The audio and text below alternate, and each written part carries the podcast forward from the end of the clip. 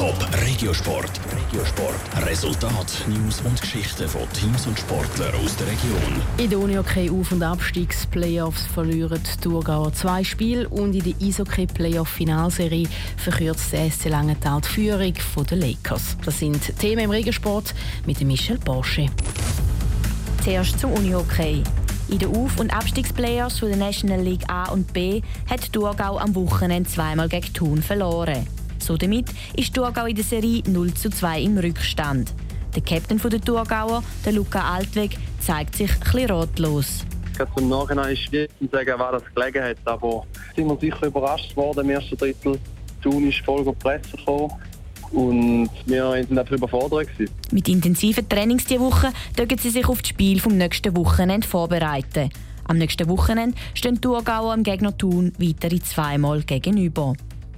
Auch zweimal hintereinander verloren hat GC. In der Unihockey Playoff Halbfinals der National League A hat GC zweimal gegen Malanz verloren. Die Grasshoppers sind in der Halbfinalserie gegen die Bündner vom UHC Malanz 0 zu 2 hinten drin. Die nächsten zwei Spiele für GC von der Best of Seven sind am nächsten Wochenende. Zum Eishockey. Die Rapperswil-Jona Lakers haben in der National League B Playoff-Final gestern gegen den SC Langenthal verloren.